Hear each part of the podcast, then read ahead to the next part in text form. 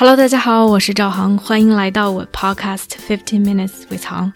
作为一名专业的人生教练，我专注于个人成长、内在探索。如果你对自己和他人充满好奇，想更深刻的了解自己，并通过行动创造属于自己的自由生活，那么我们一起踏上这个神奇的旅程吧。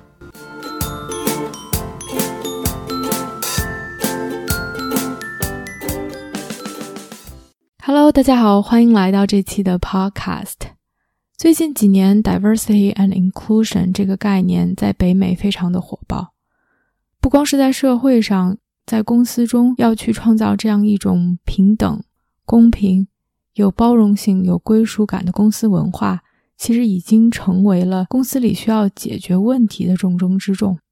去年也把这个话题推上了一个高潮，由于 George Floyd 的这个事件。不知道的小伙伴可以去查一下，也是在去年五月份的时候，由于明尼苏达警方的暴力执法，导致一名黑人致死。这个事件之后，其实又掀起了一波这样的反种族歧视的热潮。我自己对 diversity and inclusion 这种多元平等的公司环境、社会环境是非常感兴趣的，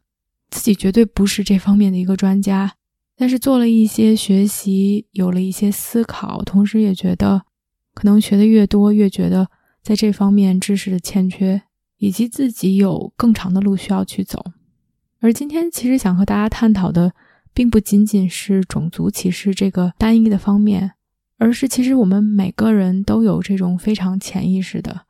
unconscious 的这种 bias，自己并没有意识到的这种偏见、这种歧视。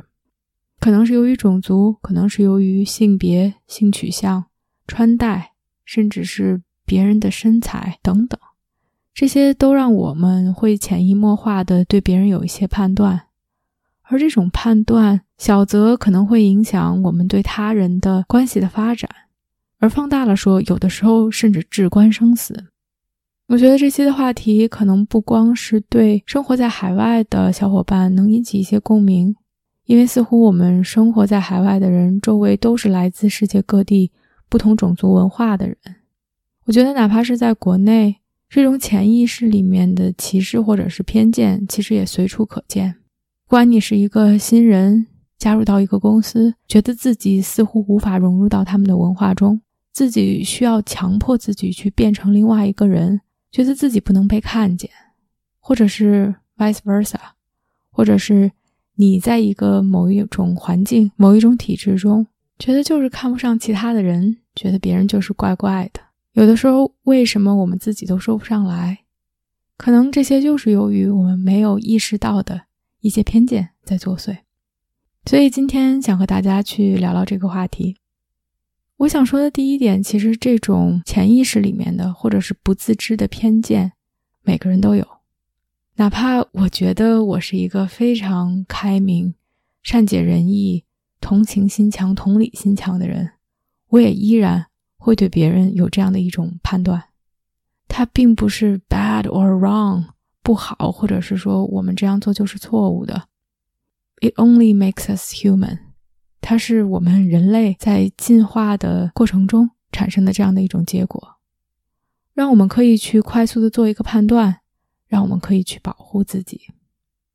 但是如果我们不 watch out，我们不注意自己的这些评判和歧视，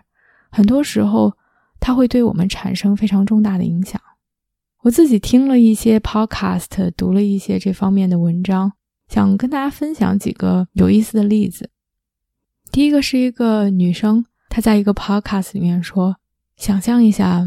你走在大街上。”看到了一个黑人女生戴着这种穆斯林的这种头饰、这种头巾。当你看到她时，你会做出什么样的一种假设和判断？他说：“这就是我。”很多人觉得我肯定是一个移民，或者是说我英语肯定说的不好。而如果走在大街上的那天，恰巧我心情比较好，我穿的衣服比较 colorful，颜色比较多，很多人会觉得我是一个 musician，一个音乐家。因为这种刻板的印象，在大家的印象中，穿的花里胡哨的黑人，一般就是这种做音乐的。但是谁也不会想到，我是一个澳大利亚人，同时我是一个工程师。也许这个例子我们会微微一笑，就觉得啊，还挺有趣的。我们对一个人的判断会由于他的肤色、他的穿戴这种刻板的印象，会给他去下一个定义，但是他其实和我们想象中的相去甚远。而第二个例子其实可能会有一些沉重，会让我们更觉得这确实是个事儿，是个值得我们去思考的问题。这是一个白人男生，他走在纽约的时代广场，忽然看到了路过了这个几个公共电话亭，看到了一个黑人小男孩在这个公共电话亭里面哭。他想都没想就继续往前走，因为这个公共电话亭一般其实是用于 drug dealing。就是这种毒品贩卖，所以他看到一个黑人的小孩在里面哭，第一个想法可能就是跟贩卖毒品有关的。他走了二三十米，忽然间恨不得自己拍一下自己的头，问自己的那种：“喂，就是等一下，我真的刚才看到了一个小孩在街上哭，没有管吗？”然后他又翻回头去去问那个小孩到底发生了什么。后来 turn out to be 这个小孩和他的父母在街上走散了。他想给他父母打电话，但是身上的零钱却不够，觉得特别无助，然后就在电话亭里面哭起来。他说：“如果这个小孩不是黑人，或者不是那一些电话亭，我可能就会有不一样的反应。而我的这种由于他的肤色，由于事件发生的地点，我对他的第一个判断，让我没能。”在第一时间去帮助一个小孩儿。当然，我不是说你要去帮助街上每一个陌生人，或者是对一些危险的因素视而不见。但是，很多我们潜意识里面的第一判断，往往是由于刻板印象，往往是由于一些根深蒂固的、我们自己都不自知的歧视和偏见。我其实自己最近也有这样一个非常有意思的经历，也让我有了不少反思。我之前的一些一对一客户，往往是由于朋友的介绍来参加我的活动，来听我的课，看了我写的文章，或者听了我的播客，各种不同的渠道来找到我，所以总会有一些的 basic understanding，哎，我们知道彼此的一些大致的一些情况。而最近和 coaching 平台的合作，他们帮我通过这种 algorithm，通过算法来去匹配一些客户。所以在和这个客户约谈之前，我其实什么都不知道。他们有一些基本的信息，but that's it，仅此而已。我发现两点让我对这个人在还没有和他约谈之前，就会有一个大致的判断。这两点其实非常 ridiculous，甚至都不 make sense 的两点。一个是他有没有照片，另外一个是我给他发了消息，他有没有回复。因为一般当 matching 了之后。和客户进行了匹配之后，我一般会发一个非常简短的自我介绍，告诉他们感谢他们选我做他们的 coach，以及告诉他们我很期待和他们的约谈，并且简短的说一下第一次约谈是一个什么样的情况。有些人回复，有些人不回复。同时在 coaching 平台上，有些人会建立自己的这样一种 profile，建立自己的一个档案，会把照片传上去。有的人不传。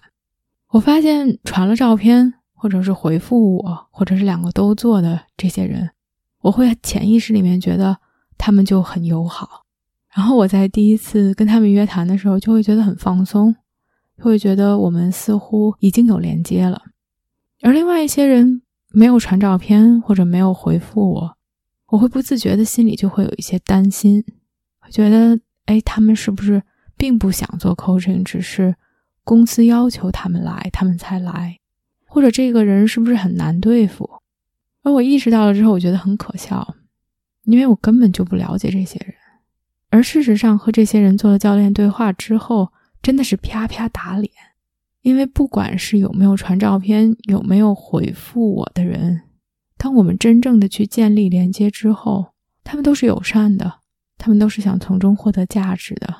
我还没有遇到一个所谓的难对付的，或者是不 committed。不想去做 coaching 的客户，而其实特别有趣的是，在我入驻 coaching 平台之前，我也经历了一系列的考核。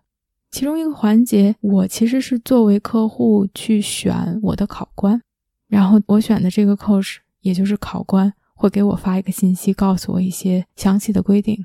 在那个阶段，我也没有传照片，而我的考官给我发完了消息之后，我其实也没有回复。所以，其实我就是那个被自己认为冷漠的、很难对付的，甚至没有 committed 这样的客户。我觉得，一方面让我会去思考自己下意识、潜意识做出的一些行为，会给别人带来什么样的印象、什么样的 impression。另外一方面，也让我更好的去 catch 自己这些没有任何理由的莫须有的一些判断。如果其实我们每天每时每分甚至每秒都由于一些信息去快速的判断别人，并且这些判断给我们造成一定影响的话，我们如何才能去更好的防止这些潜意识里面的判断影响我们的行为呢？我觉得第一个其实是。意识到它，放下它们，be aware of it and drop it。我有时候会自己做一个小练习，就是走在街上，给自己五分钟的时间，让自己去评判街上每一个走过的人。当然是心理评判，我不会走上去对他们说我对他们的评判。当我把评判的声音的音量开大的时候，让你的这种评判的 comment 这种评价 go wild 的时候。你会听到，其实他们是多么的无理，多么的可笑，多么的不合逻辑。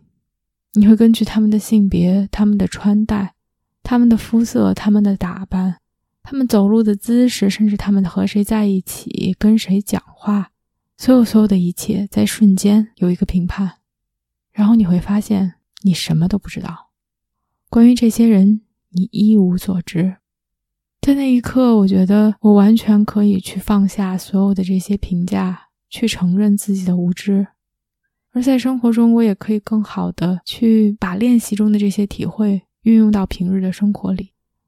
第二点，我觉得可以做的是，其实是更多的去了解别人。很多时候，我们的歧视、我们的偏见来自于我们的不了解。我的朋友之前做过一件事情，让我还蛮佩服他的。在美国，大家都非常的有自己的政治观点，而不管是民主党还是共和党，其实对另外一派的观点，很多时候是嗤之以鼻的。尤其是当时在创牌在任的时候，这种政治上的分歧非常的大。他当时做了一件事情，是去让自己去倾听对方的观点，去听一些自己不会去听的电台。去看一些自己不会去看的网站上面的观点，他说这是一个非常难受的过程，因为自己的 judgment，自己的评判就是这些人怎么能这么傻，太无理取闹了，太不可思议了。但是当自己愿意去放下所有的评判之心，去真正的倾听的时候，他也就是了解的开始。他说我做的方法就是去 sit with it。去 struggle with it，去看这些，去听这些，然后让自己去和这些观点去挣扎。他说，每个人都有 confirmation bias，我们都想听和自己一致的观点。如果不一致，我们总想去说服对方，或者是我们需要花时间和精力去协调，看他如何和我们现在已经构架好的系统融合起来。而这些其实很多时候。是我们不愿意去做的事情，但如果我们不做这些，我们就会有歧视，就会有偏见。他说：“当我去 struggle with it，当我去和不同的观点去挣扎的时候，我发现我不同意他们，但是我更愿意去倾听他们，我更愿意去理解他们。另外，我觉得最后一点其实是用自己的一些 experience，用自己的这些经历。”让自己对别人更可以有同情心和同理心，因为其实每一个人都曾经站在这种 minority 的地位，这种少数派的地位。无论是小时候被一些小朋友们去排挤，自己觉得自己不合群，或者是长大去了不同的国家，在不同的文化环境中，发现自己并不是所谓的主流，再或者是去了新的公司。新的环境中，觉得自己很难融入。其实每个人都或多或少的有过这种被别人的判断、被别人的歧视或者是偏见，让自己处在这样的一种少数派甚至无力的位置上。同时，另外一方面，也有很多时候，我们有着权利，我们是多数，我们可以去无情的判断，甚至是去歧视别人。在这种时候，我想去邀请大家，用自己曾经的这样的 lived experience，自己曾经的经历，去给到少数的人那一份他们其实应得的同情和同感，也让我们更好的可以去理解，可以去包容。不知道这期节目有没有让你发现，在生活中那些你都没有察觉的对于别人的评判，它是如何影响着你，以及你想通过什么样的方法。让自己可以更好的意识到他们的，欢迎给我留言。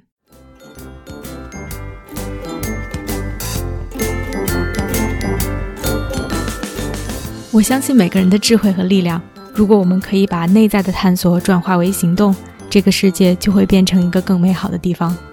感谢大家的收听。如果你喜欢我的节目，欢迎点赞、评论并分享给身边的一个朋友。Have a nice day.